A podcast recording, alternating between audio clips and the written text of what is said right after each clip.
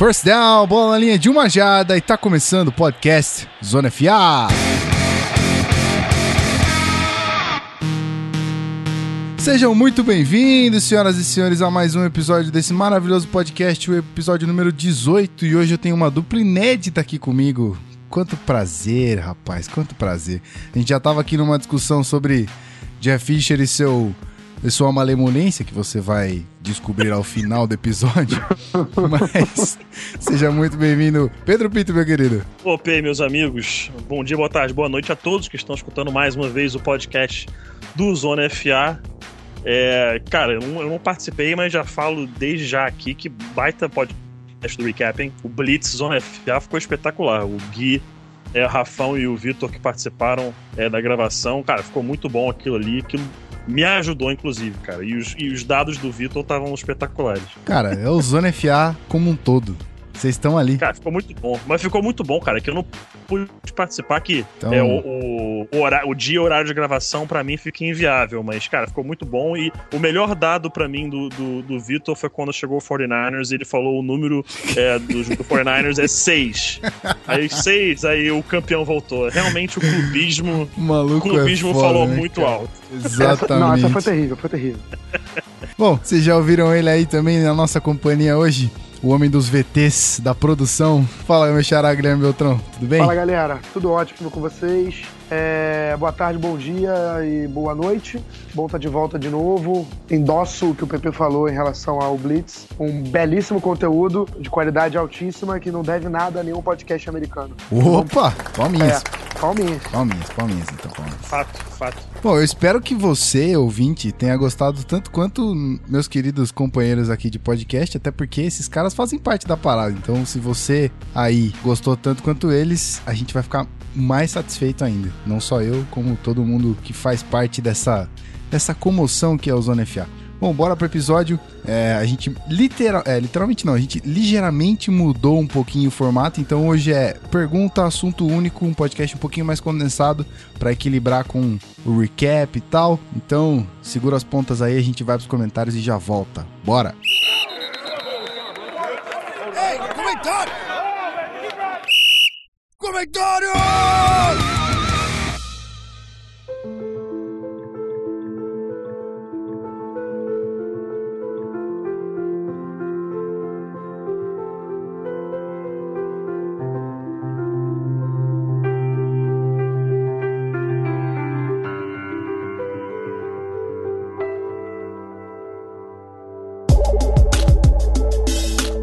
Estamos de volta agora para as perguntas. Correria aqui hoje tem assunto muito bacana que tem a ver com a temporada.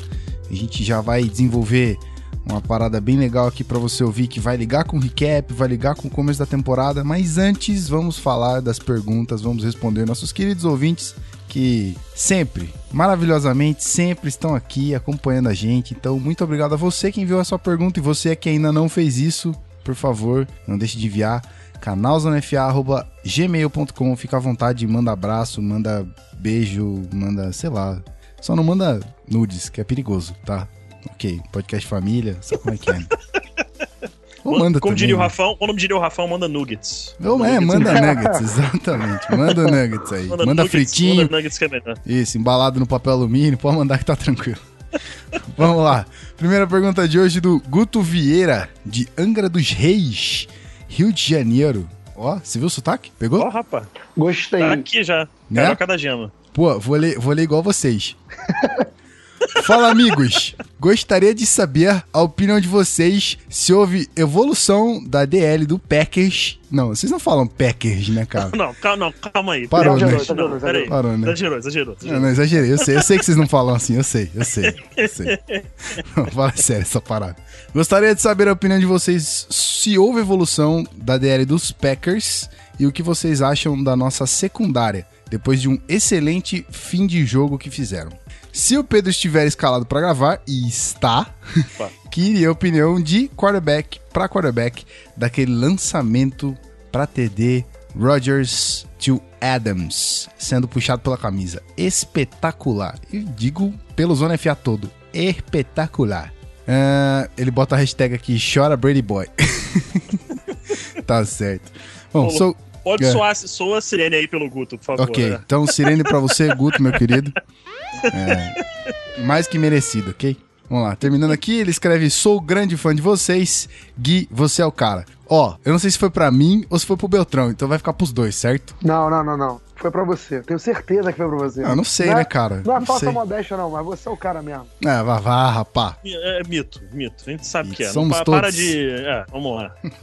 Abraços e go pack go. Isso aí. Então vai lá, PP, quarterback pra quarterback. Fala desse lançamento aí, depois já emenda a pergunta, Beltrão complementa, vambora. É, cara, esse, esse lançamento do, do, do Rodgers, é, esse, esse hashtag jo- chora Brady Boy é, é- é bem clubista mesmo, porque o Brady é sinistro, a gente não tem como negar isso. Mas o melhor quarterback da atualidade da NFL é o, é o Aaron Rodgers. Isso é, é uma certeza absoluta. Os passes que ele faz, das posições que ele solta, você vê que às vezes ele, inclusive, chega a ser até ruim pra ele, porque ele, ele é tão prolífico em acertar passes que ninguém consegue, que às vezes ele confia demais em seu talento e o pé tá mal posicionado, aí o passe sai incríveis 5 centímetros pro lado do que deveria e acaba sendo incompleto. 5 centímetros que pro, pro Aaron Rodgers é um absurdo, uma pessoa normal é, é, é- é o cara ter feito o melhor dele. Né? Mas, é, mas o, o Aaron Rodgers, cara, ele é o melhor quarterback da atualidade e esse passe foi um absurdo. O Jalen Ramsey puxando a camisa ali pelas costas, né? A narração do nosso próprio é, Luiz Felipe Freitas, lá do, do Esporte Interativo. É, esse jogo foi transmitido com exclusividade no Esporte Interativo no domingo passado. É, foi, cara, o passe foi incrível. Não tem. é, Aquilo é um exemplo maior do que é Aaron Rodgers, do que é esse mito mitoso que só consegue acertar esses passes e é só ele mesmo que consegue acertar. É, ele consegue constantemente tirar um coelho da cartola. Toda partida parece que não. Terceira pra sei lá quanto, ah, não. O Packers agora vai ter que ir pro punt, não vai converter essa terceira descida. E o Rodgers bota uma bola milimetricamente onde só o recebedor dele consegue pegar. Então é, é o melhor recebedor da NFL, sem uma sombra de dúvida. Em relação à DL e à secundária, é, eu tava vendo vários jogos, eu revi o tape de quase todos os jogos já da semana 1, ficaram faltando alguns, e eu não consegui acompanhar muito de perto o que aconteceu no jogo do Packers. Das poucas coisas que eu vi, não sei se o Beltrão vai poder falar melhor, que acho que você até tava na produção do jogo, né, o Beltrão? Sim, sim, tava. Tava, então, é, então, eu- do que eu vi, o Packers deu uma boa melhorada na DL, eu acho que o que ajudou muito foi é, o próprio Clay Matthews ter saído da posição de middle linebacker e voltado é, pra posição que ele sabe jogar, que é de outside linebacker fazendo pass rush, que, na minha opinião, é um diferencial absurdo pra, esse- pra essa defesa do Packers, que é o que ele sabe fazer. Ele jogando de inside linebacker no ano passado, não era sua posição de origem, não tava confortável, não tava sabendo jogar muito bem, então não funcionava é, da forma adequada. E essa secundária do, do Packers tá muito boa, especificamente essa dupla de corners aí, e o, o Morgan Burnett e o, e o Ha Dix são, são muito bons. E aí, Belt? Então, e uma, um ponto também pra acrescentar nessa secundária do Packers é que eles perderam o Casey Hayward, né? Ou seja, era pra estar com sentido bastante desfalque do, do cornerback, que foi pro Chargers, e mesmo assim estão jogando muito bem. O Haha Clinton Dix fez uma jogada espetacular no final do jogo. Eu não me lembro quem tava recebendo a bola, acho que era o Julius Thomas. Uma bola pelo meio, era uma, uma- um first down garantido do, do Jaguars. E o Clinton Dix deu um tackle muito bem dado na bola, direto, forçando a- o passe a ser incompleto. Cara, sobre o lance do Aaron Rodgers, o passe dele, o mais bizarro é que se o Jalen Ramsey não tivesse no- no- em cima dele, já seria um passe espetacular. Porque ele não tinha janela pra colocar aquela bola. Eu não lembro quem tava marcando o Davante Adams, mas era uma marcação muito boa. Ele tinha pouquíssimo espaço pra pra fazer a recepção. E aí, você- Uhum. e aí ele já colocou a bola no lugar preciso. E aí ele, além disso, ainda tem o- um dos melhores calouros vindo do draft dos últimos cinco anos, pressionando ele, pendurado na camisa dele, e ele consegue fazer aquele passe. Sério, não dá pra descrever o que o Aaron Rodgers faz com a bola. É, a gente, essa jogada me lembrou bastante uma que ele fez contra o Chicago Bears, que foi até anulado o touchdown. Foi um touchdown, foi um passe pro Randall Cobb. Ele foi, fez um passe tomando uma porrada em movimento, contra o movimento do corpo, lançando pro Randall Cobb do outro lado do campo. A bola foi perfeita na mão dele. Enfim, o Aaron Rodgers é capaz de fazer essas coisas. No momento da NFL, cara, são pouquíssimos os jogadores, os quarterbacks que conseguem fazer o que ele faz, para não dizer que ninguém faz o que ele faz. É isso. É difícil não falar desse cara, né, cara? Pra mim, é o melhor qu- quarterback da atualidade. Não vou dizer que é o melhor da história, porque tem muita coisa pra acontecer ainda, mas... Ah, ele tá construindo uma carreira, né? Exatamente. Mas é um dos grandes, cara, e é mito. É, o, que- é o que vocês falaram. Com- Só complementando o que vocês falaram, é um mito. Ver esse cara jogar é um prazer. Mas vou falar, hein? Vou, vou- vou dar um, um adendo só. Jacksonville deu um trabalhinho nesse jogo, hein? Não só nesse jogo, como tem tudo pra dar trabalhinho na temporada também. Exatamente. Então, Galera que- galera Tá menos- vingando, tá vingando, né? Tá É isso, vingando. é isso. vem Galera- Jacksonville, vem. É, Só galera, vem. Galera que menosprezava o Jaguars nos últimos anos, melhor ficar de olho aí, porque o ataque já tinha se provado ser um ataque eficiente nas últimas, na última temporada. Esse ano a gente viu pela performance defensiva, óbvio que o time perdeu, tudo bem, mas tem que levar em consideração quem estava enfrentando, né? Simplesmente o, como a gente falou aqui, o melhor quarterback da NFL na atualidade. E então é, é bem, bem interessante ver esse time do Jaguars, que tem um compromisso contra o Chargers na próxima semana. Espero que percam, com todo respeito. Mas pode soltar a sirene, não tô nem aí. Mas é um jogo dificílimo para San Diego, inclusive eu acho que vai dar Diego. Isso aí. Bom, então, respondida a sua pergunta, meu querido Guto Vieira, vamos aqui responder a segunda pergunta que vem do Eduardo Sartori. A gente já respondeu ele aqui num dos primeiros episódios, se eu não me engano, foi até no primeiro. Então, muito bom revê-lo novamente aqui, meu querido Eduardo Sartori. Vamos responder outra pergunta sua. Vai lá. Aí vai. Assisti o jogo do Chiefs esse domingo e me surpreendi com o West Coast Offense do Andy Reid, usando bastante tempero de college football. Read option seguidas vezes, option football em pelo menos três situações, e inclusive um speed option com keep the quarterback no touchdown da vitória. A pergunta é: o que mais podemos esperar desse esquema do Andy Reid no decorrer da regular season? Um grande abraço. E aí? É, bom, esse sistema do Andy Reid, é, an- antes esclarecer um pouquinho sobre o Alex Smith, né? O pessoal que não acompanha muito a carreira universitária dos jogadores, o Alex Smith jogou numa universi num- num- na Universidade de Utah, o seu técnico foi o Urban Meyer, é, e ele jogava no sistema spread offense já na universidade. Ele era um QB dual threat, ele corria com a bola, ele passava com a bola. Então ele já tem essa experiência em fazer read option, speed option, tudo mais. Ele fez isso durante um bom tempo na universidade e foi até nesse ataque que fez com que ele se tornasse o number one overall pick lá em 2005 pelo San Francisco 49ers. Tendo dito isso, o Andy Reid é um dos técnicos mais inteligentes, mais experientes da liga. Tem um time que correndo com a bola tem tudo para ser um dos melhores. O Jamal Charles não jogou e a gente viu o que o Spencer Ware fez no jogo, camisa 32 é, do Chiefs. Ainda tem o, o Charkandrick West, se eu não me engano, é, o Nile Davis, não sei se tá ainda no time, o Jamal Charles tá voltando de lesão. Então, no- pelo solo, é uma equipe muito boa, muito boa, coisa que o Reid gosta de fazer. Reid gosta utilizar muito de screens, ele vai fazer isso bastante com todos os seus running backs, vai continuar correndo com Alex Smith.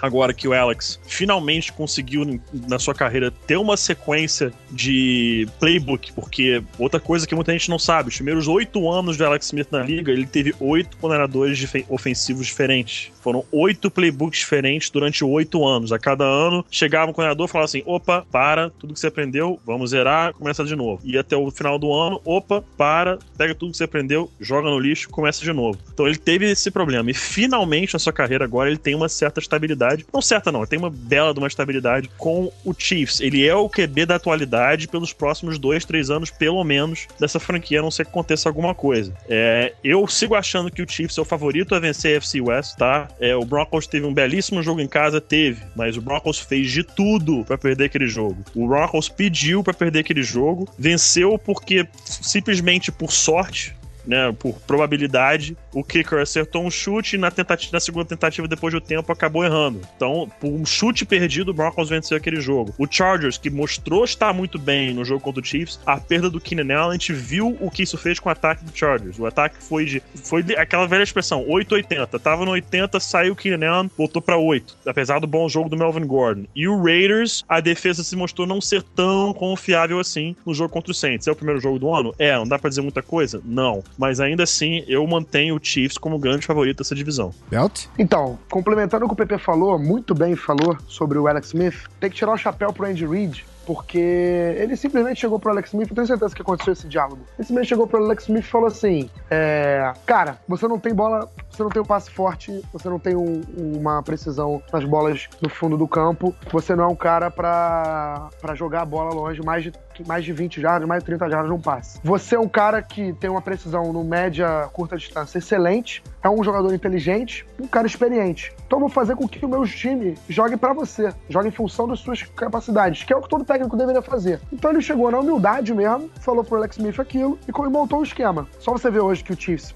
poucas vezes o Chiefs força bolas muito longas. O Alex Smith tem um índice de interceptação baixíssimo, sempre teve, sempre cuidou muito bem da bola. E, como o PP falou, já em Utah, ele já tinha essa, essa experiência, digamos assim, correr com a bola, e agora eles só estão aproveitando. É, o ataque terrestre do Chiefs é muito bom, muito bom mesmo os três running backs que o PP falou, o Kendrick West, o Jamal Charles e o Spencer Ware, são três jogadores que têm talento para ser titular em algumas franquias. Então você pode calcular daí que você tem um backfield recheado. O Kendrick West está vindo de lesão, o Jamal Charles também, mas o Jamal Charles é um dos melhores da liga. E o Spencer Ware simplesmente teve 199 jardas de scrimmage no jogo do, da primeira semana. Então, assim, são três excelentes jogadores. Ou seja, o Andrew Reid montou um esquema colocou o, o que mais ele tem de melhor para sugar do Alex Smith e tá dando resultado. Tanto que o touchdown da vitória foi uma jogada de spin option, como falou o, o nosso fã, o nosso ouvinte, que o Alex Smith recebeu a bola, tinha a opção de fazer o pitch pro running back, ele preferiu correr com ela e usou toda a sua força e habilidade no chão para fazer o touchdown e vencer o jogo. É, e eu achei mais legal também, na partida do Chargers e do Chiefs, eu não consegui ver o jogo todo porque eu tava no jogo do Jaguars com o Packers. Mas o mais legal foi ver o comprometimento do Chiefs em correr com a bola. O Chargers chegou a abrir uma vantagem de 24 a 3 e o Chiefs estava jogando em casa geralmente os times tendem a se desesperar quando começa uma vantagem dessa. Dessa vez, o Chiefs continuou correndo com a bola, continuou fazendo passes curtos, não se desesperou, não começou a jogar a bola para cima e vendo o que ia dar, não começou a espalhar o campo, porque não é assim que funciona com o Alex Smith. Então foi muito legal ver o Chiefs maduro para conquistar a maior virada da história da franquia. O último período começou 27 a 10 para o Chargers e o Chiefs conseguiu vencer o jogo. Ou seja, tem muito demérito de San Diego aí, com dor no coração que eu falo isso, mas tem. Agora, o Chiefs também é é um time para ficar de olho e mostrou que tem muito poder de reação. Isso aí. Então, para ligar, fez muito bem essa pergunta, porque a gente vai ligar ela agora com o nosso episódio, porque vamos falar de quarterbacks, mas tá aí. Pergunta respondidaça pro nosso querido Eduardo Sartori. Mais uma vez, muito obrigado pela sua pergunta novamente pra gente. Obrigado aos dois, na verdade, né? A ele e ao Guto. Então, para você novamente que não escreveu ainda pro Zona FA, fica à vontade, canalzonefa.gmail.com. Manda pergunta, manda abraço, manda o que você quiser. A gente vai ler e se der, a gente responde aqui com a maior vontade e dedicação possível, beleza? Simbora pro episódio, que tá bonito hoje o bagulho, hein? Vamos aí.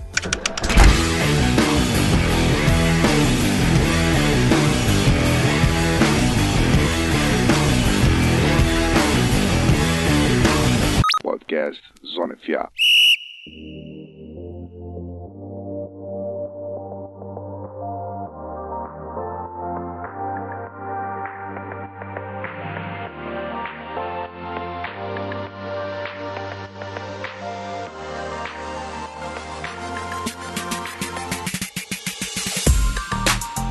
Muito bem, senhoras e senhores, muito bem. Estamos de volta para o nosso único bloco, agora nessa pequena mudança, esse pequeno ajuste de roteiro, vamos dizer assim, de script aqui do ZNFA. Vamos falar de Rookie Roller Coaster. Você não entendeu porra nenhuma, né? Rookie Roller Coaster, vamos falar do desenvolvimento dos quarterbacks novatos que entrou na liga esse ano e como me explicaram aqui muito bem, meu querido, meus queridos Pedro Pinto e Guilherme Beltrão, a montanha russa, que é o aprendizado desses caras, o sobe e desce. Então, a gente não vai falar de Jimmy Garoppolo, terceiro ano na liga já, Trevor Simeon também, banco experiente aí do do Broncos. Então a gente não vai especificamente falar desses caras, por mais que eles tenham estreado na temporada para valer esse ano. Eles já têm, como diz o, Beltrão, experiência de. Como é que é, Beltrão? Porra, experiência. O, o Jimmy Garoppolo, por exemplo, o cara teve, ficou dois anos no banco com o Tom Brady e o Belichick ensinando ele. Não, não, vale. Como é que o cara não vai saber fazer alguma Porra, coisa, não né? Não tem como, não tem como. Exatamente. então a gente vai falar de Dak Prescott, Carson Wentz, Jared Goff, beleza? Então simbora. Vamos começar falando do menino Dak Prescott, ou Deck Attack, como a galera tá chamando ele por aí. Uh, ele foi first, é, fourth rounder, fourth rounder, é, escolha número 135 geral. A estreia do menino foi 25 passes completados de 45 para 227 jardas, 55,6% de passes completos, nenhum touchdown, nenhuma interceptação, com o quarterback rating de 69,4. Ele teve duas corridas para 12 jardas e perdeu para o Giants em casa por 20 a 19. E aí, meus queridos? Cara, os números eles mentem às vezes. E nesse caso, eles podem ter mentido com relação ao Dak Prescott. Eu consegui ver um pouquinho mais com mais calma o jogo do Giants e do Cowboys e eu vi um, um quarterback no, no, Cowboys muito calmo no pocket e cuidando muito bem da bola. Eu acho que é o principal ponto que o Dak Prescott precisa ter nessa temporada. Nessa temporada não, nesses jogos que ele vai ter como, como titular. Porque, primeiro, ele não vai ser o titular durante toda a temporada, o Tony Romo provavelmente vai voltar na semana 6 ou 7, ainda não se sabe exatamente quando, mas ele volta por aí. Então, ele não precisa ser um cara para salvar a pátria. Ele basta confiar no jogo corrido, porque a defesa, que a linha ofensiva do Cowboys é a melhor da NFL. Então, ele não precisa forçar passe, ficar lançando muitas bolas por jogo, confia no jogo corrido e tudo mais. Outra coisa, ele lançou para um touchdown na partida. O Dez Bryant não conseguiu fazer a recepção. Verdade. Mas ele lançou para um touchdown na partida, a bola foi perfeitamente colocada. A PP sabe melhor que eu, entende muito mais de quarterback que eu, sabe que o passe foi perfeito do Dak Prescott. O Dez Bryant não conseguiu fazer a recepção porque não conseguiu. Foi, tava bem marcado, ou, ou falhou na jogada. Mas ele lançou um touchdown. Era para ter sido um dado touchdown para ele, mas o, o Dez Bryant não ajudou ele dessa vez. Inclusive, eu xinguei muito o Dez Bryant porque eu tenho ele no Fantasy. Filho É, da puta. Eu tenho certeza que muita gente xingou ele junto contigo. Então, assim, os números podem ter. Embora ele, e ele teve uma boa porcentagem de passes completos, né? 25 de 45. Em- embora esses 45 passes lançados tenham ido contra tudo que eu falei, ele forçou, ele lançou demais a bola, até porque eu acho, mas tem a circunstância do jogo, né? O Cowboys estava atrás na partida, precisava correr com outro relógio e ele lançou a bola. Mas eu acho que, assim, ele teve uma boa porcentagem de passes completos, não teve um touchdown por pura incompetência do Dez Bryant naquele lance, e ele protegeu bem a bola e mostrou muita paciência no pocket. Fez bons lançamentos, é, teve, teve, teve calma, fez.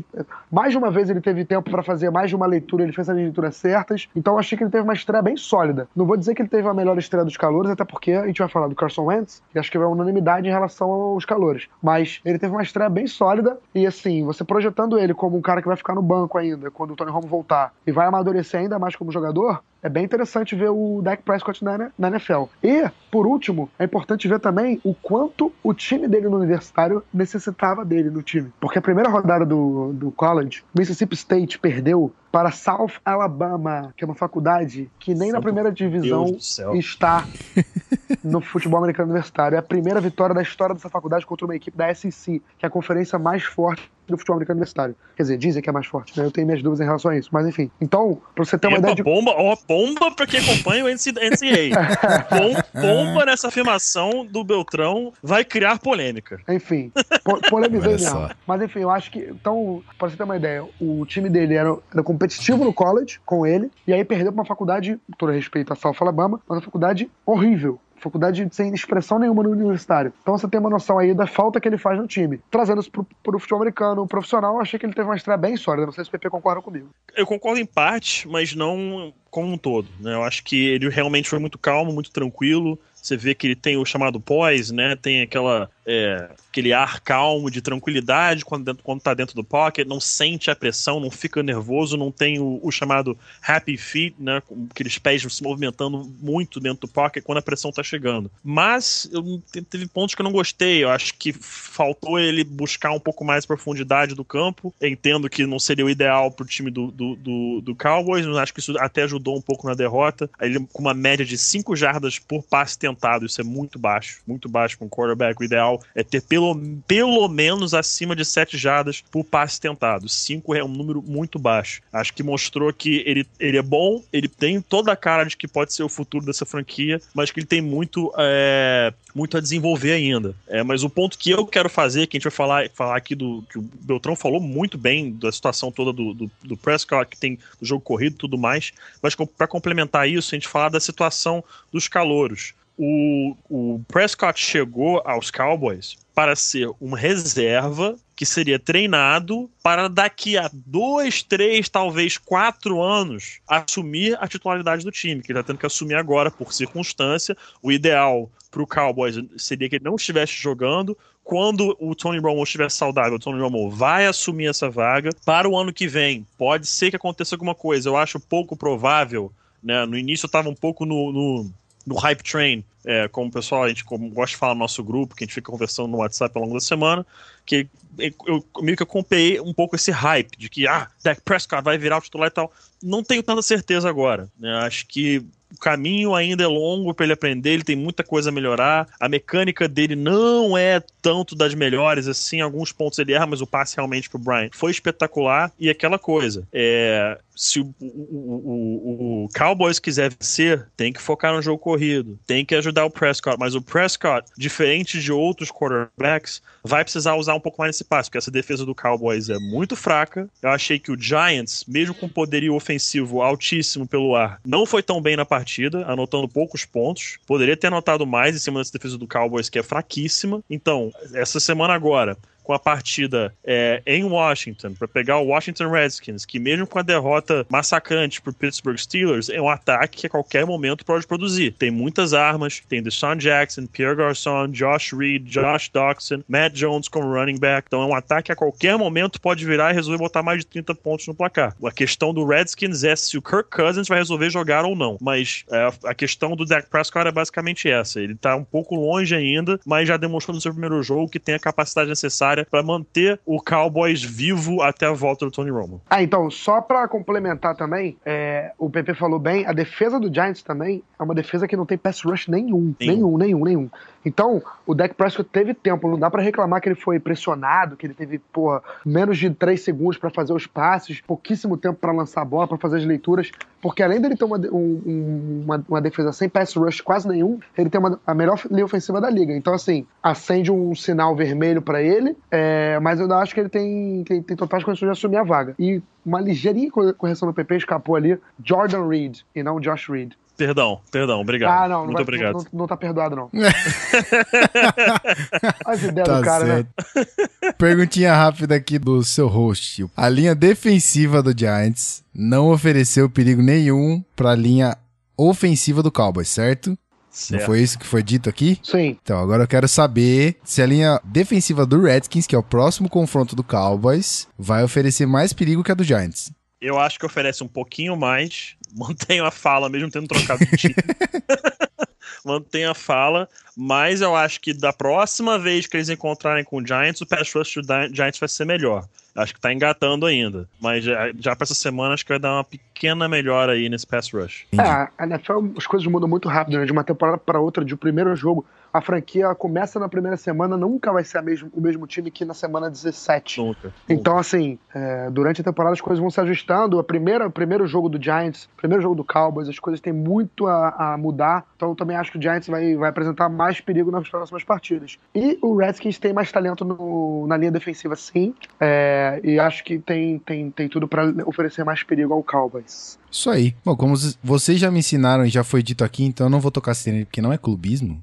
É, faz total sentido essa parada da semana 17 não ser a mesma da primeira semana, porque Seattle parece carrar álcool, né, brother? Demora muito para esquentar, né? Liga, porra, vou falar. Cara, pior, o pior que é, cara, pior que é mesmo. É, Então. O Seattle parece carro a álcool, bicho. Demora pra engrenar. Exatamente. Mas quando engrena, rapaz, Aí, amigo. ó, Bom. dá um, dá um boostzinho a mais que a gasolina. É, sai da frente, né? Quando engata, sai da frente. Aí Exatamente. usa até nit, é, nitróxido de. Como é que é? O nós é nitróxido de. Lá, lá, sei lá o que, que porra é essa.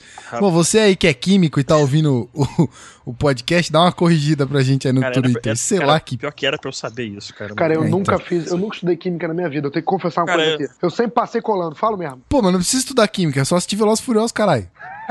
Tem isso também. É que eu assisti tudo, eu sou viciado, mas esqueci, faz parte. Por- Eu chamo de nós. Então, É isso.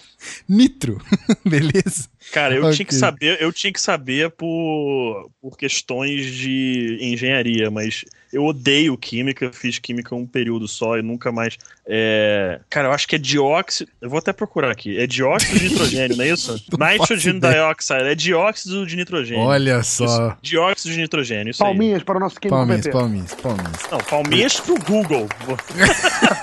palminhas pro Google que eu Não, tentei palminhas- lembrar aqui e não lembrei de Palminhas cabeça. pela sua Vergonhoso. iniciativa de buscar Vergonhoso. o conteúdo.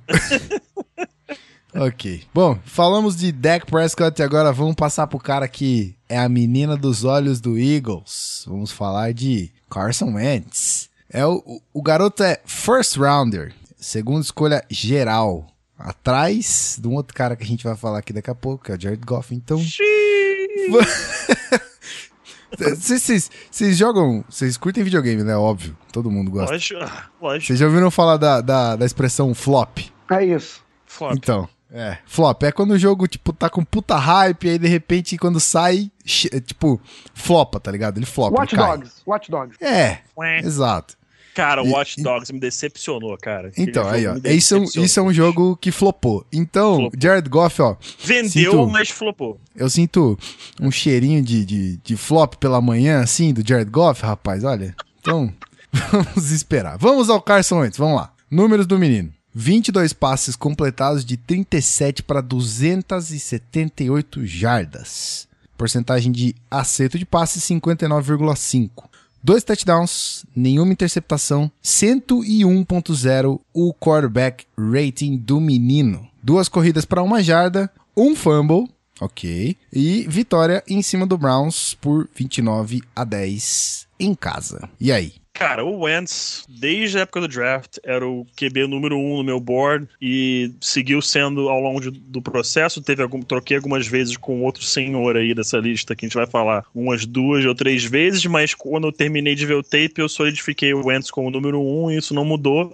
E pra mim segue sendo o número um. Acho que ele entendeu rapidamente como é que funciona o playbook do Doug Patterson. É, o Patterson, que é o head coach é, do Eagles, também auxiliou e botou algumas coisas dele no universitário, muitos package plays, em que no mesmo lance tinha um read option e um bubble screen do wide receiver. Coisa bem universitária mesmo, para ajudar o Wentz a se aclimatar no jogo. Passes curtos com waggle, é, se- aquele bootleg do QB, lança numa rota bem curtinha para poder completar e ele pegar um ritmo na partida e começar a se sentir mais confiante. O caso do Eagles já é diferente. No início do ano não era o, ide- não era o pensamento, mas depois da troca do Bradford, o Eagles escolhe o Wentz para ser o titular por opção. Poderiam colocar o Chase Daniel, que é o reserva imediato do Wentz, que tá ganhando uma grana para estar no banco, inclusive, e sabe muito bem esse sistema do Patterson, que enquanto o Patterson era coordenador ofensivo do Chiefs, ele estava lá, mas o Eagles e o Patterson certamente viram que Carson Wentz já poderia pelo menos começar a aprender. E, meu amigo, a gente pode falar o quanto quiser de aprender no banco, e playbook e tal, e mecânica, só tem um jeito de aprender a jogar essa posição e é jogando. Não tem como. Isso eu posso dizer por experiência pessoal. Eu fiquei,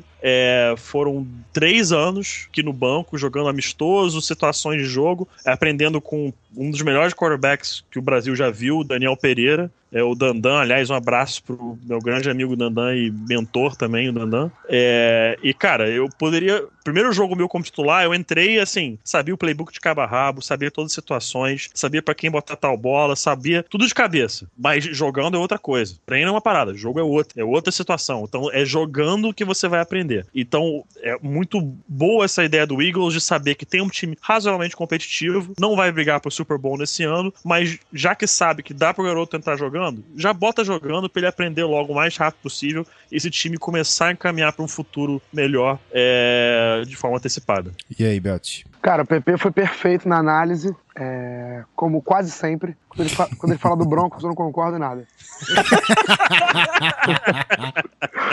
Brincadeiras Tem à sirene, tem, tem sirene É invertida, que eu por acaso? cara, preciso, preciso inventar uma parada dessa aí. Preciso inventar uma parada nisso. dessa. Mas assim, brincadeiras à parte, o Carson Wentz teve uma estreia muito boa. Sim, eu diria que o torcedor do Eagles que tá ouvindo a gente pode colocar na, na sua cabeça que hashtag empolgou. Óbvio que a primeira partida, óbvio que o adversário era o Cleveland Browns, que é um time muito, muito jovem ainda, muito jovem mesmo. É, e óbvio que. Muito ruim, com todo respeito Ainda- do Browns. exatamente, eu ia falar isso também. É óbvio que é um time fraco, foi fora de, foi dentro de casa, o, o Eagles jogou em casa. Então, assim, tem muitas coisas em consideração. Mas achei excelente a estreia dele. Achei que ele foi muito confiante. É, e, inclusive, o, o mérito também é muito pro Eagles. O Eagles montou o game plan muito bom para ele. É, simplificando as jogadas, como o Pepe falou. É, ele contou com uma ótima partida dos running backs também. O Ryan Matthews fez um. Saudades, inclusive. Fez um bom jogo. É, ainda, ainda tem o seguinte: o Eagles tem um special teams que é brincadeira, né? Teve várias situações que o time ficou em, em, em- em campo curto, né? Muito, muito fácil é, avançar no, no, special teams do Eagles. Então o, o Carson Wentz com um campo curto para trabalhar ficou a a vida dele ficou bem simplificada. Eu só achei que ele teve. Eu, depois eu vi alguns lances dele, é, achei que ele teve um pequeno problema. Que eu não sei se o PP se reparou nisso e se concorda comigo se reparou. Mas achei que ele. Eu tava lendo também umas análises dele na internet e vi que a galera reclamou muito que ele tava. que ele fixava muitos olhos em um recebedor só. Diferente, Ah, sim. diferente do Dak Prescott, por exemplo. O Dak Uhum. Prescott, e a gente não pode nem reclamar da linha ofensiva do Eagles, que também fez uma ótima partida. É, mas en- então, voltando. O Carson Wentz escolhe, por exemplo, a rota era designada pro Brent Selleck ou pro Nelson Aguilar, tanto faz. Ele fixava os olhos no recebedor principal da rota, da jogada, e só tirava o olho dele muito tempo depois. Então ele podia perder a oportunidade de os jogadores abertos e, e fazer leituras erradas e tudo mais. Então acho que ele melhor- precisa urgentemente melhorar isso. É, achei que foi o ponto que mais me assustou um pouco nele. Esse ponto que você falou foi importantíssimo você trazer esse eh, eh, levantar, porque é um problema do Wentz. É uma coisa que ele sempre teve desde o tape universitário. Isso me chamou atenção em uma jogada, duas jogadas especificamente falando do universitário. Uma que é uma rota gol do lado esquerdo do campo, em que o corner tá marcando off a 7 jardas na individual. O recebedor sai e logo de cara você consegue ver, ele vai ganhar do corner. Ele vai passar do marcador, ele vai ficar livre, solta essa bola. E no momento que você percebe isso no vídeo, solta essa bola, ele ainda segura mais um segundo e meio e aí sim ele joga. E quando ele joga depois desse segundo e meio, ele permite o corner, que muitas vezes é mais rápido que o recebedor, justamente para ter essa recuperação, ele de- o corner chega a recuperar em cima do recebedor e não tem mais aquele espaço. E aí é, o recebedor faz a recepção, é um touchdown, lindo, ótimo, beleza. Mas você vendo ali, você vê que ele demorou um pouquinho pra fazer a leitura. Na outra, tem um conceito flood, que pra quem não sabe, é, é de um lado só do campo, que tem o recebedor aberto, o recebedor em slot e mu- muitas vezes os tight end. Então, são esses três. O aberto faz uma goal, o tight end faz uma rota flat, aquela que ele sai direto paralelo à linha de scrimmage, direção lateral do campo. E o slot faz uma deep out, que ele corre 15 jardas de profundidade do campo e corta 90 graus pra fora. E esse é chamado high-low read. A sua leitura vai ser, primeiro, a goal. Se você vê que abriu, você vai jogar lá com antecipação. Se não abriu, você solta curta na flat, que é a curtinha do Tyrande. E se essa não abriu, provavelmente aquela deep out vai estar aberta. Você pode variar no ataque. Você pode optar por ler go deep out flat ou go flat deep out. Você pode variar dependendo da situação e dependendo de como o técnico quer que você faça. Mas o que o Carson Wentz fez no tape era a leitura go deep out e flat, no caso é, dele, do playbook dele, e a goal tá marcada, e logo de cara ele vê que tá marcada, que tem o corner e tem uma marcando o recebedor e um safety fechando por cima. E a rota deep out de 15 jardas claramente vai estar aberta, claramente vai estar aberta. E o recebedor quebra, e como na NFL, que é um jogo por ante você tem que jogar a bola com antecipação, quando ele tá fazendo a quebra, você tem que estar jogando essa bola. E o recebedor faz a quebra, começa a correr pro lateral, o Carson Wentz solta a bola atrasado e permite o marcador chegar, recuperar e defletar o passe. Então, ele já tinha esse problema no universitário e vai ter esse problema na NFL. É uma coisa que demora muito, tá? É uma das coisas que mais demora pra aprender é ter antecipação. Quer dizer, no caso, antecipação, na verdade, ou você tem ou você não tem. Isso não dá pra ensinar. O que dá pra ensinar é acelerar o processo de leitura. Isso demora. Isso não é fácil. Isso é feito com repetição, vendo as mesmas marcações uma, uma vez atrás da outra, repetidas vezes, começar a identificar e saber o que vai, o que vai acontecer. Co- Agora, falando de, em soltar o passe com antecipação antes da quebra, se você não sabe fazer isso, você não vai ter sucesso na NFL, que é um jogo muito rápido e as janelas se fecham muito rápido. O Carson Wentz sabe fazer isso, sabe jogar com antecipação. O que ele precisa é acelerar a leitura de defesa dele, que com o passar do tempo, acho que ele consegue. É, mais uma vez, excelente. Pa- Aliás, Gui, Palmas, palmas. Palminhas. Palminhas, palminhas, palminhas. vez que ele merece, ele merece. De quarterback pra quarterback. Exatamente. Com ninguém, carinho. ninguém é melhor pra Cara, analisar assim- quarterback do que o. Assim me emociona, assim me emociona. Mas então, voltando, aí o, tudo que o PP falou entra no, no que eu tava falando e no que ele falou anteriormente. Primeiro, essa, esse conceito flood é, uma- é um conceito muito simples, né? O PP pode até confirmar. Muito simples, muito E- simples. E isso é, o game plan tem que ser esse. São rotas em níveis diferentes do campo para fazer para a leitura ser do mesmo lado, para são passes curtos, coisas assim para facilitar, para criar mais confiança e facilitar também o trabalho do quarterback novato, porque quando o jogador vem do college, é, ainda mais ainda tem um agravante, agravante entre aspas, né? Mas o Carson Wentz, ele não veio do, do nível universitário mais alto, a gente costuma botar entre aspas isso aí. A faculdade que ele jogou, North Dakota State, é da FCS e não da FBS. A FCS é entre muitas aspas, a segunda divisão do college. Ele foi pentacampeão universitário lá, só que o nível não é tão alto quanto, por exemplo, o nível que enfrentou o, sei lá, o Tom Brady ou o Peyton Foi, foi, Manning. penta, foi, foi pentacampeão, mas só jogou os últimos Sim, dois ele anos. jogou, os- mas ele, mas ele Só tem pra um esclarecer pra galera. É, ele jogou os últimos dois anos, mas a faculdade dele é pentacampeã e ele tem um DNA, isso. DNA de campeão. Assim, ele, Sim, ele já sabe exatamente. ele já sabe como é ser campeão. Então, Uhum. e, e assim, ele assumiu um programa tricampeão universitário e, e conseguiu ganhar dois títulos. Também não é fácil. Mas então, voltando. As faculdades é, no universitário é, é muito, é muito comum você ver linebackers e, e defensive backs que não tem o atleticismo que tem na NFL. Né? É, é normal, não. É, é isso. Não se tem o atleticismo que tem na NFL. Porque os jogadores não estão prontos ainda fisicamente, são mais jovens, não têm tanta experiência. Então é normal que você tenha wide receivers abertos o tempo todo, né? Jogadores que já que que estão livres e tudo mais. Na NFL, você tem que ter essa antecipação, como o PP falou, do, do, do quarterback saber aonde colocar a bola, sabendo que o cara não tá aberto ainda, mas ele vai ficar. Você lançar a bola no ponto futuro, você colocar a bola, lançar, por exemplo, numa é, naquelas rotas de curl, é você lançar antes dele, dele virar, coisas desse tipo. Porque na NFL não tem, não, não, não tem espaço pra, pra. Não vai ter um jogador esperando a bola parado, levantando o braço, falando, ah, joga a bola pra mim que eu vou receber a bola aqui. Não é assim. Tipo, tô livre. É isso, é muito raro isso acontecer. São um, casos de erro de marcação. Só o Randy Moss pra fazer isso. É, é, a não ser que você tenha um cara desse nível no seu time. É, exatamente. A não ser que tenha um cara desse nível no seu time. Então, eu achei que ele segurou bastante a bola. E outra parada que eu li, que eu achei muito interessante a análise, não lembro até quem, quem escreveu, mas eu tava lendo pra, pra falar dele, é que ele teve muito passe desviado na linha de scrimmage. E o Carson Wentz é 6.5, né? 6 foot 5. 6 foot 5. Que isso dá 1,96m. Porra? Então o quarterback tem 1,96m. Ele ter passes desviados na linha de scrimmage não é normal. É uma ainda, acho que ele tem um release muito baixo. Não sei se o PP reparou nisso, mas eu achei que. Baixo e meio lento, baixo e um pouco lento. Ele precisa acelerar Baixo um lento, né? esse release também. É. Pois é, então. Então, assim, eu acho que também é outro ponto que ele pode corrigir. O release é mais difícil de corrigir porque é muito mecânico, né? O quarterback já vem com isso. O Philip Rivers, por exemplo, tem um release baixo e uma mecânica horrorosa, mas veio com ele. Fazer o quê? É.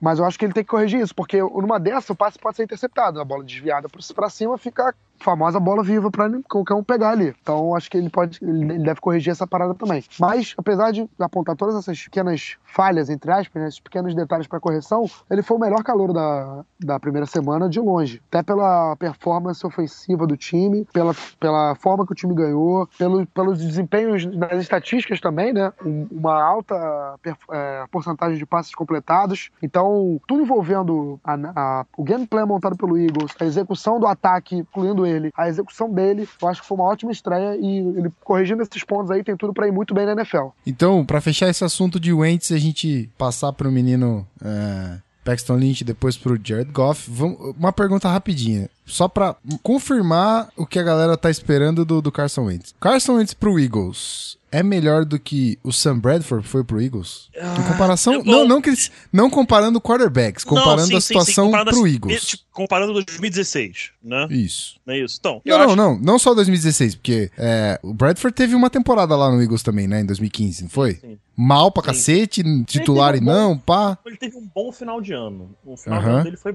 não dá pra- apesar dessa zoação que fica em cima do Bradford, final do ano dele, dele foi razoável. Eu acho que as chances do Eagles de sucesso nessa temporada eram maiores com o Sam Bradford, porque, como o Beltrão falou, essa atuação do, do Wentz rolou e tá rolando um hashtag empolgou. Ele vai ter mais um jogo esse ano nessa temporada que vai dar uma, o torcedor vai olhar e falar: pelo amor de Deus, por que a gente subiu pra escolher esse cara? Vai acontecer, não precisa se desesperar, não é o fim do mundo, ele não é horrível, nada disso. Ele é um calouro. Assim é um como, calouro. assim como aconteceu com o Andrew Luck, com o Tom Brady, com o Peyton Uhum. Manning. Porque Com é todo no- mundo. O Peyton Manning tem o recorde de interceptações numa temporada pra calor Exatamente. até hoje. Até hoje. Ninguém consegue bater esse recorde.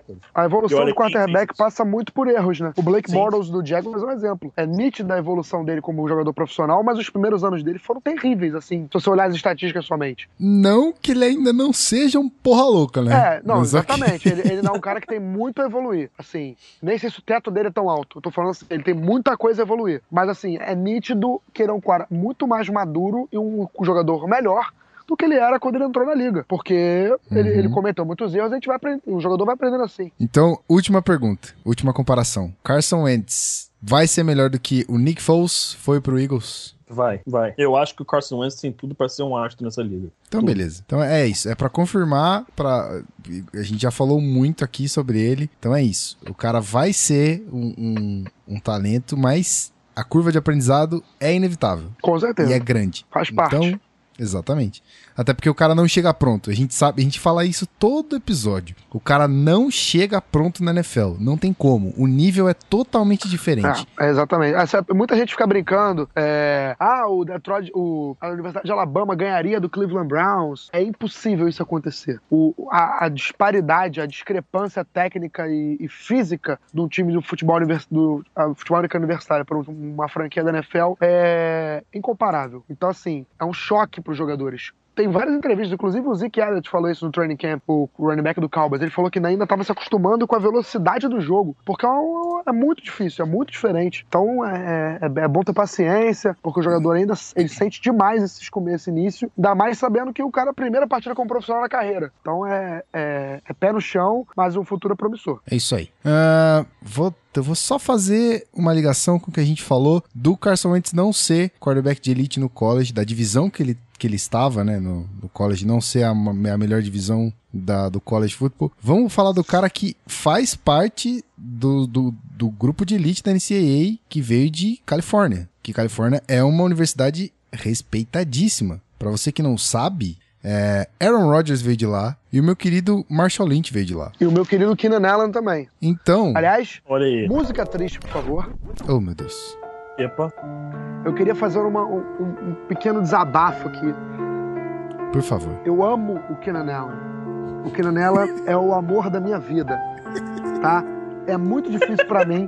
Para de rir, viado. É muito música difícil. triste não, música de amor, né? Música de Também. declaração. Não, mas que eu ia começar pra falar das coisas tristes agora. É música, muito- música, de, música de término, música É de término. isso, música exatamente. término. É muito difícil ver, ver um jogador do talento do Allen no chão.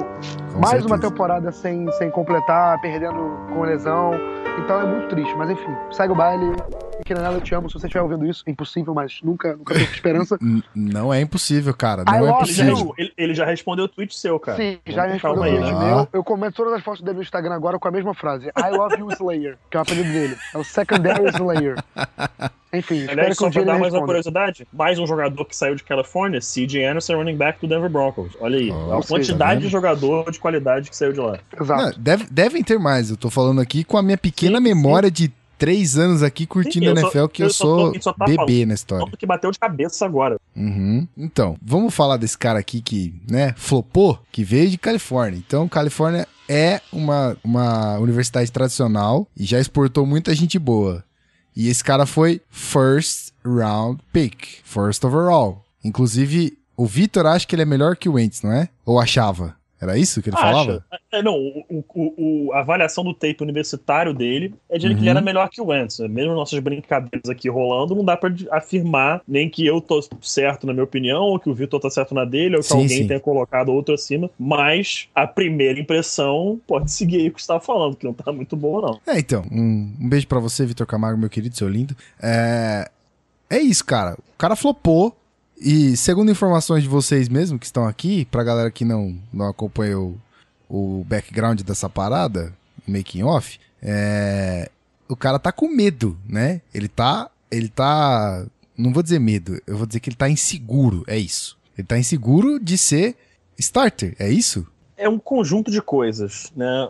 São muitos boatos que saem lá de Los Angeles. É, dentre eles, quem já escutou é que ele não tá seguro. O um que já escutou também é de que ele não conseguiu captar o playbook por inteiro, então o Jeff Fisher não sente a confiança de colocá-lo em campo. Aí tem outra que fala que ah, é, o Jeff Fisher optou por deixá-lo inativo para ele é, se preparar para jogar e ficar olhando de fora. Mas, independente de cada boato que tenha saído, o que a gente pode afi- afirmar é que Jared Goff, inativo, sendo a primeira escolha geral da franquia, isso não é nada bom. Isso não é nada bom. É feio até, né? É feio. É, É, feio, feio exatamente. você subir aquilo tudo para escolher um quarterback no first round, que se for verdade que ele está tendo dificuldade para pegar o playbook, sendo que uma das suas maiores virtudes saindo do universitário era a sua- o seu entendimento do próprio playbook, a capacidade de fazer ajustes de leituras rápidas, isso é um, é um red flag, isso é uma bandeira vermelha, isso chama minha atenção, mas de novo, foi a primeira semana da carreira dele, ninguém aqui tá falando é, que ele foi um completo bust que deu errado na liga, assim como Isso. ninguém tá falando que o Carson Wentz é Hall of Famer. A gente não tá falando isso, a gente tá analisando a primeira semana de 2016. Faltam 16 semanas ainda, só de temporada regular, graças a Deus, falta muita coisa ainda. Não, inclusive, dá uma voltadinha lá, você ouvinte, se não, se, se chegou agora, tá conhecendo o Zona FA agora, volta no nosso primeiro episódio, que tá bem diferente do que é hoje, eu tá bem sei. diferente. Ok, mas volta lá no primeiro episódio que a gente falou quem é que vai ser bust nessa temporada. A gente não citou nem Jared Goff, nem Carson Wentz. Esses caras não estão lá, porque a gente sabe, a gente tem consciência da, da competência desses caras. A gente tá comentando o cenário atual, a- as red flags que estão aparecendo ali em LA, essa coisa do, do Jeff Fisher. é, o, o PP citou aqui em off vários números absurdos de ruim do Jeff Fisher e o cara ganha uma extensão de contrato. Então, cara, é bizarro. Então, calma, a gente não tá falando que o cara vai ser um, um bust total.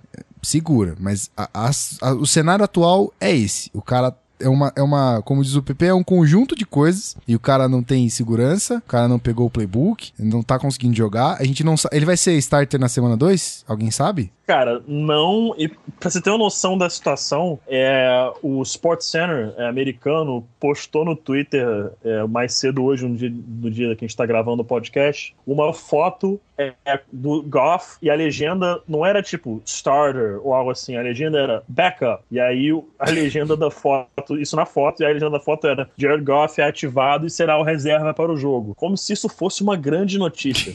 Foda. você ver a situação que tá, porque você vai ser nomeado starter, você faz isso. Ele foi nomeado backup e foi tipo uma baita notícia. Não, isso, Então, isso expõe demais o calor, né, cara? sim, Total, cara, total. Porque- Isso, isso é, aliás, bom, bom você ter falado isso, Beltrão, porque a gente, na NFL, an- até o momento, eram dois mercados que, a gente- que eram os grandes mercados. Cowboys, que sempre será exagerado, e os times de Nova York. E o Rams passa a ser esse quarto time jogando em LA, que é o outro mercado em que tudo é amplificado. Sim. E aí é o seguinte, entra a exposição desnecessária ao calor, porque, na minha humilde opinião, cara, você ser o reserva do Case Keenum e você ser o terceiro reserva do Case Keenum não faz diferença nenhuma. Até porque o segundo na, no depth chart era o Sean Mannion. Alguém conhece o Sean Mannion? Alguém já ouviu falar me desse desculpa, cara? me desculpa. O Sean Mannion não é ninguém na NFL. O, o Sean Posso, só Mannion... ver se eu, posso, posso ver se eu só lembro a universidade dele? Deixa eu, Sean Mannion era Oklahoma State, não era isso? deixa eu ver aqui. Eu já acho era falo pra Oklahoma você State. agora. É... Espero que esteja correto. Nope. Oregon Não. State. Uh, cheguei perto. Era um Beaver. Oregon State. Tá. É Ah, Beaver, exatamente. Pá. Que inclusive tem os melhores, um dos melhores uniformes da, do college football. Puta que pariu. Mas enfim, voltando. Toca, Beltrão, vai lá. O Sean Mannion e o Case Keenum, sabe quantas vitórias eles têm so- somados Hum? em seis temporadas? Sim. Você não. Porque assim, uma coisa é você ser reserva de um Brett Favre, como foi o Aaron Rodgers. Uma coisa é você, até o Tyrod Taylor, você ser reserva de um Joey Flacco, que é um cara que muita gente diz que não é elite, mas é um cara provado na liga. Campeão no Super Bowl, MVP de um Super Bowl. É um cara que tem capacidade para ser titular de qualquer franquia da NFL. Óbvio que ele não é melhor que o Aaron Rodgers, por exemplo, mas se o Aaron Rodgers se machuca e ele assume a vaga ali, ele é competente para levar um time. Outra coisa é você ser reserva de um cara que não tem a menor capacidade de ser titular na NFL. Você ser reserva de um cara que é um reserva de talento, isso não te, não, não, não é, assim, não, não te ajuda em nada. E aí você ser terceiro reserva, me desculpa, cara, isso só, é- só foi, só trouxe pontos negativos pro calor. Porque, por mais que ele não fosse jogar, colocava ele no segundo, no segundo lugar no, no depth chart pra, pra ele ter a experiência de vestir o uniforme, de ver como é que é, ficar na sideline com o uniforme, com o capacete, porque essas coisas também fazem diferença. Você vê o, o você, você ter o, o friozinho na barriga de saber que em qualquer momento, se um jogador se machucar, você pode entrar, mesmo você não estando 100% pronto, que a gente sabe que ele não tá. Agora, por, por isso ter acontecido, a gente vê que ele não tá nem 20% pronto. Isso que é assustador. Né? Sendo que muita gente colocava o, o Jared Goff como o mais pro-ready, né? O cara mais Verdade, a preparado. gente já falou isso aqui, cara. Ou seja, é um choque, né, pra, pra galera que fez as análises, porque a última partida dele como universitário, ele jogou demais. Ele, ele, ele cementou ali, ele falou assim: ó, ali eu vou ser o, o, o first overall pick. E aí todo mundo, ele saiu do universitário com um hype, que a gente diz, né, lá em cima. E a gente viu que não é, não é bem por aí. É, uma, foi o que eu falei, uma coisa é você ser reserva de caras provados. Outra coisa é você ser reserva de jogadores que não têm a menor capacidade de ser titular. É, não vou citar o cara de novo. É, Eu não ia, né? Mas eu vou ter que falar. Garoppolo. Ok. Dois anos no banco com o Brady, sendo backup do Brady. Com o Bill Belichick, super mentor. Mas, cara, ele é um cara que tem que se provar. A gente já falou isso em outro podcast aqui. Se ele não for um cara nesses quatro jogos que vai mostrar serviço, ou ele não vai ser. Já é, era.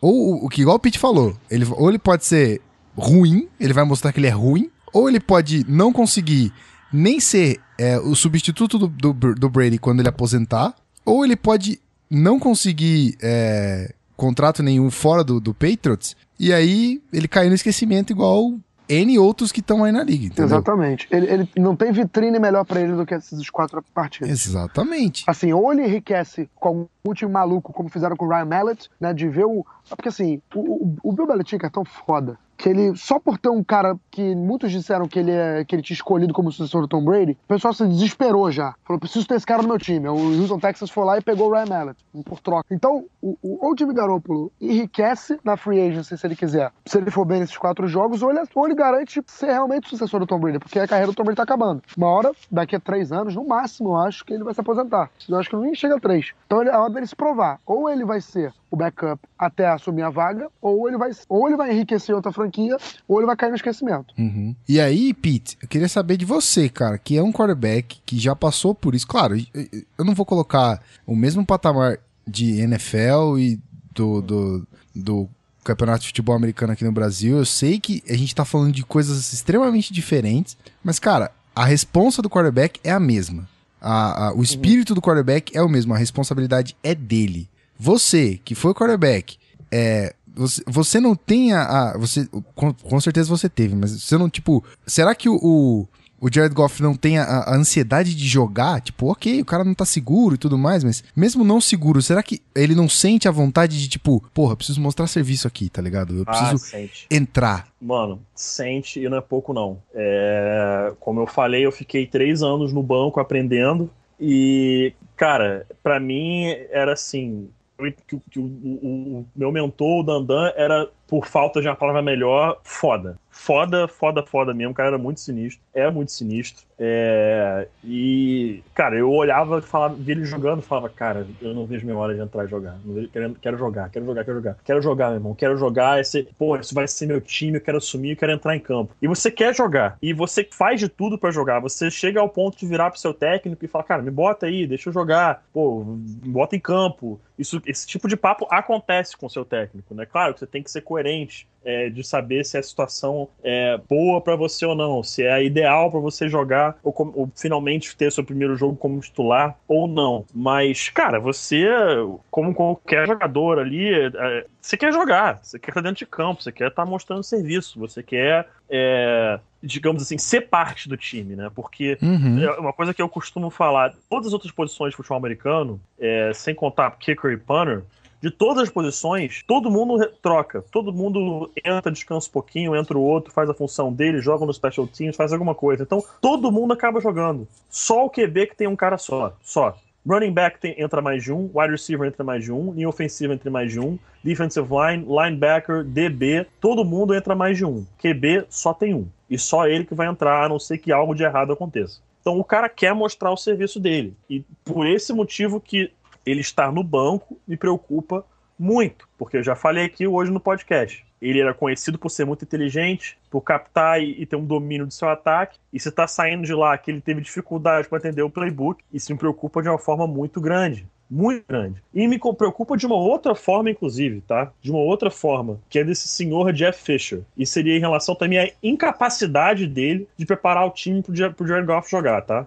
Porque não custa nada tentar fazer um playbook pro jogo, um game plan pro jogo, que seja bom pro seu calouro. A gente viu o Carson Wentz fazendo isso, várias jogadas de universitário implementadas. A gente viu o Cowboys, ok, o, o Dak Prescott não forçou a bola de profundidade, mas o Cowboys tentou vencer de uma forma que fosse mais fácil pro Carson Wentz. A gente viu no início da carreira do Cam Newton muito jogo corrido, indo, tentando mais pelo solo do que ele tenta hoje em dia. A gente viu o Russell Wilson nos seus primeiros anos, uma super defesa, um jogo corrido. Não pediam para ele ganhar jogo, pediam só para ele não cometer erros. Vamos botar você para correr, vamos fazer read option, vamos botar você em movimento, que é o que você faz muito bem, sem problema nenhum. Então, uma comissão técnica de NFL, em tese, são as melhores comissões técnicas de futebol americano do planeta. E você vai me dizer que o Jeff Fisher não tem capacidade de virar e falar: tá bom, você teve dificuldade com o playbook, vamos fazer o seguinte: vamos botar coisas que você tinha do Universitário no playbook e vamos facilitar essa transição. Ah, tá, pode não ter qualidade de jogador no elenco, pode não ter recebedor, linha ofensiva, o que quer que seja, mas tem que ter o mínimo de capacidade para se ajustar ao seu calouro. E aí vai entrar na piadinha que vai sair no final do podcast, que é para mim, a incompetência do Jeff Fisher. Eu não entendo, juro, juro por tudo, assim, de verdade mesmo. Desabafo Jura de por amigo. Deus, Tibo. juro por Deus, Tibo, desabafo de amigo. Eu não consigo entender como o Jeff Fisher ainda tem um trabalho como head coach nessa liga. Não consigo. Não consigo. O Jeff Fisher é head coach de um time da NFL de 1994 até agora, só 2011 que ele não foi técnico de nenhum time. De 94 até hoje, ele foi para seis playoffs só. Dos seis que ele foi, três one and done. Pegou um jogo, perdeu, tá fora. Ele foi para um Super Bowl e perdeu pro Rams. Chegou perto de ganhar? Chegou a uma jada, sim. Mas esses anos de playoff foram os únicos anos da carreira dele em que o time teve no, é, quantidade de vitória de dois dígitos. 13, 10 vitórias ou mais. Os únicos anos. Todos os outros anos não chegou nem a nove. Foram oito vitórias ou menos. Então vai me desculpar quem acha que o Jeff Fisher é símbolo de qualidade, que eu acho exatamente o contrário. Para mim, Jeff Fisher é um símbolo de mediocridade na liga. E tem mais que o Beltrão me lembrou, lembrou no off. O Titans só foi pro Super Bowl em 99 por uma falha da marcação da arbitragem na final de conferência. O Music City Miracle que teve uma um, um, lateral, que foi retorno de kickoff, que começou aquela brincadeirinha de rugby, de faz um lateral, pra, o, passe para trás tudo mais, e um passe para trás que na verdade foi para frente, a arbitragem não marcou. E o Titans ganhou aquele jogo que não era para ganhar, que era pro Bills ir pro Super Bowl. Então, me perdoem pelo desabafo, mas eu não consigo entender como o Jeff Fisher segue tendo um trabalho como head coach na liga e ainda ganha uma extensão de três anos. Não consigo. Cara, não, não sei se é desabafo. Eu acho que é.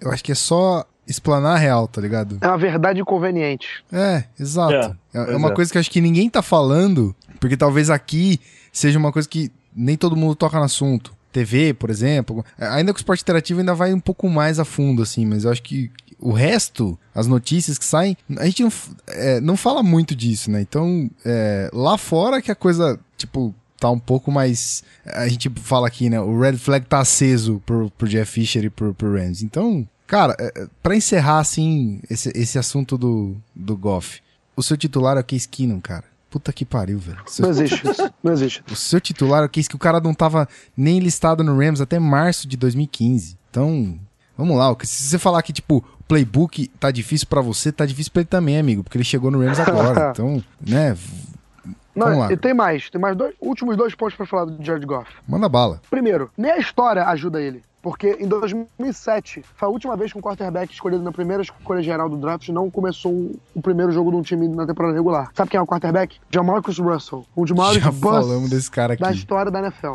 George Goff é o segundo desde 2007 a fazer isso. E, tem mais, o corpo de recebedores do Rams é o pior da liga, tá? É o pior, de longe. Então o cara também, o ataque não ajuda ele. Beleza, tem o Todd Gurley, beleza, mas assim, não dá. Tem muito, muita deficiência no time. Então, eu, eu- acho que a, a, a luz tem que estar bem acesa. Então é isso, cara. É isso.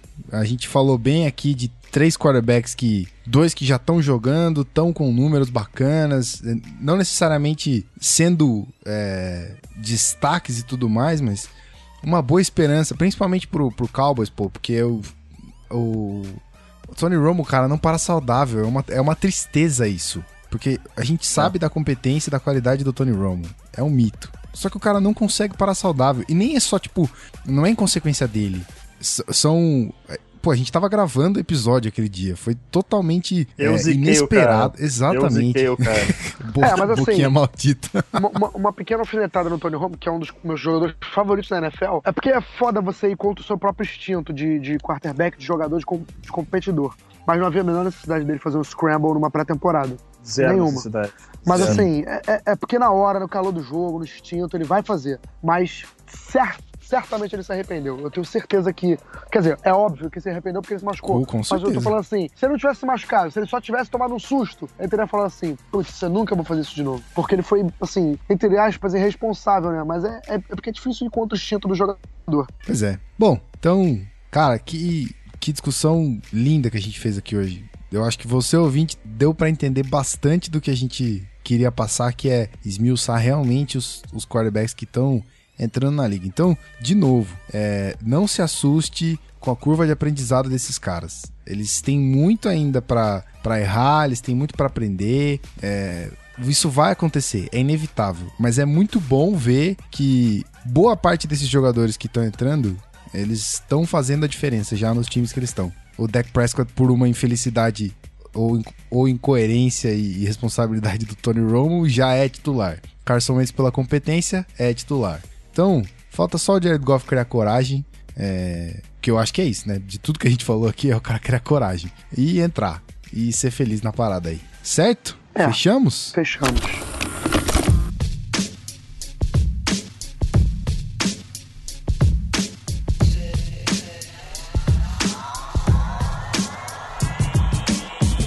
Muito bem, senhoras e senhores, muito bem. Muito bem. Que, que episódio maravilhoso, hein? Que episódio sensacional. Hoje, hoje eu vou falar que um dos meus episódios favoritos.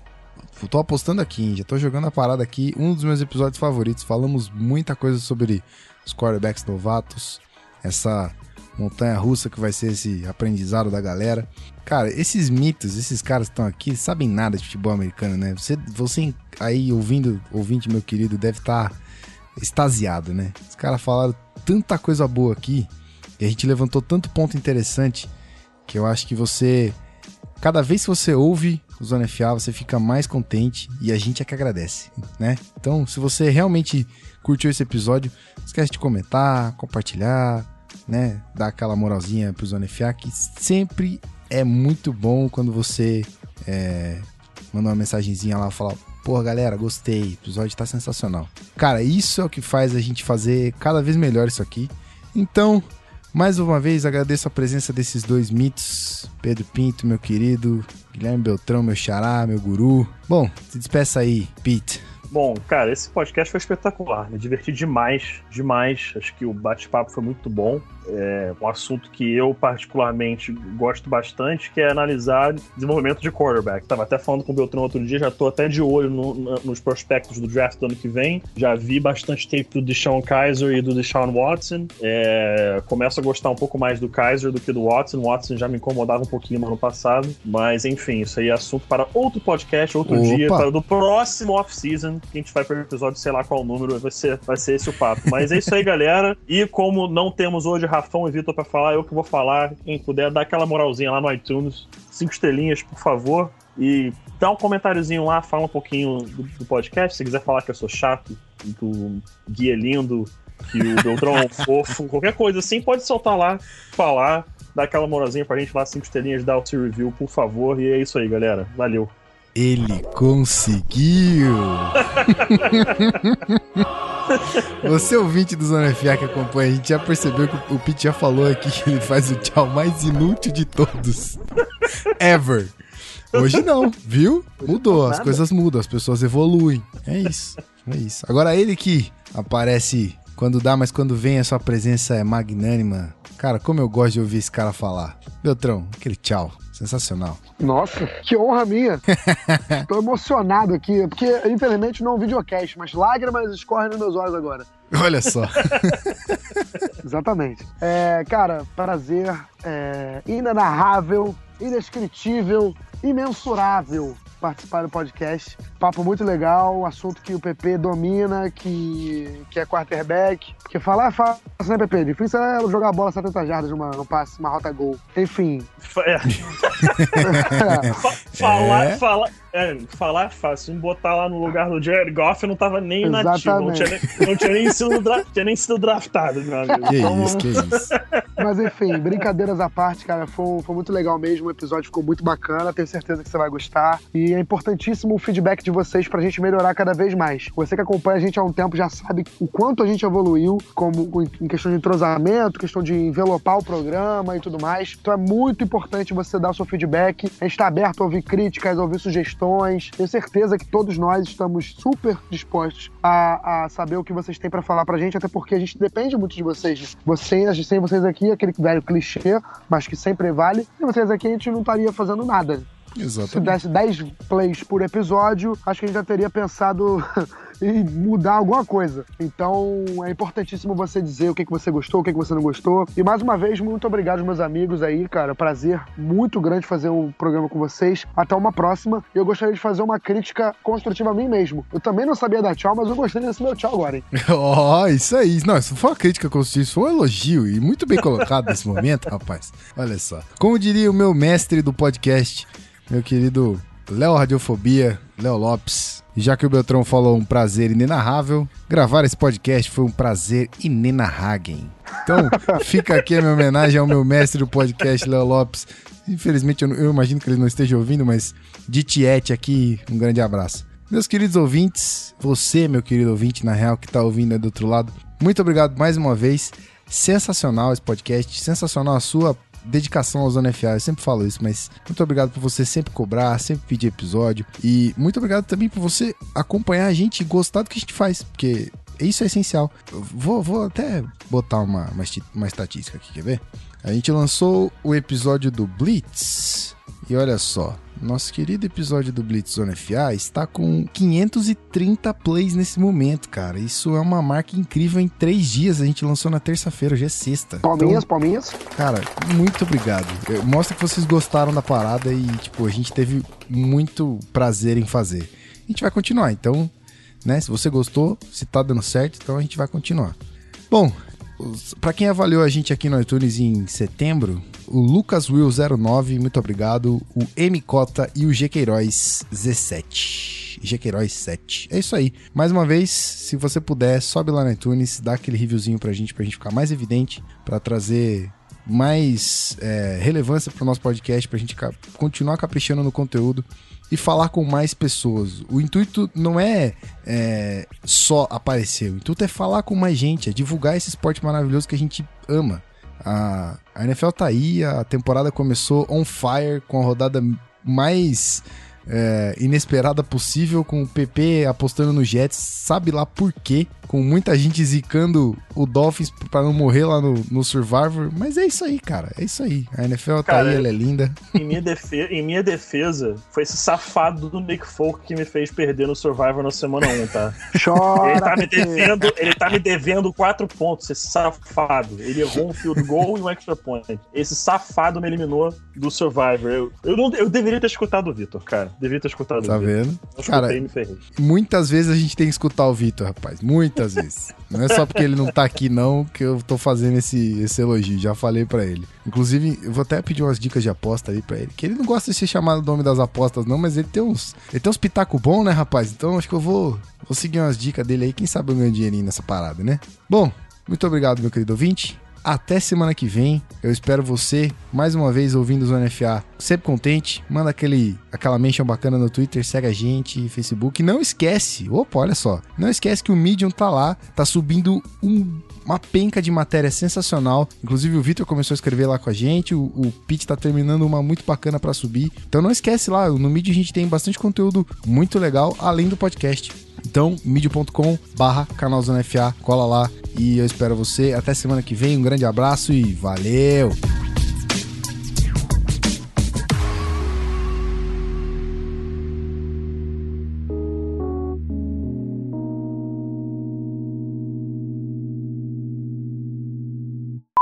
É, eu realmente estava gravando. Ah, então se tá gravando, aquelas, aquelas zoeirinhas certamente vão depois do pi lá, tô sentindo. O bigodinho.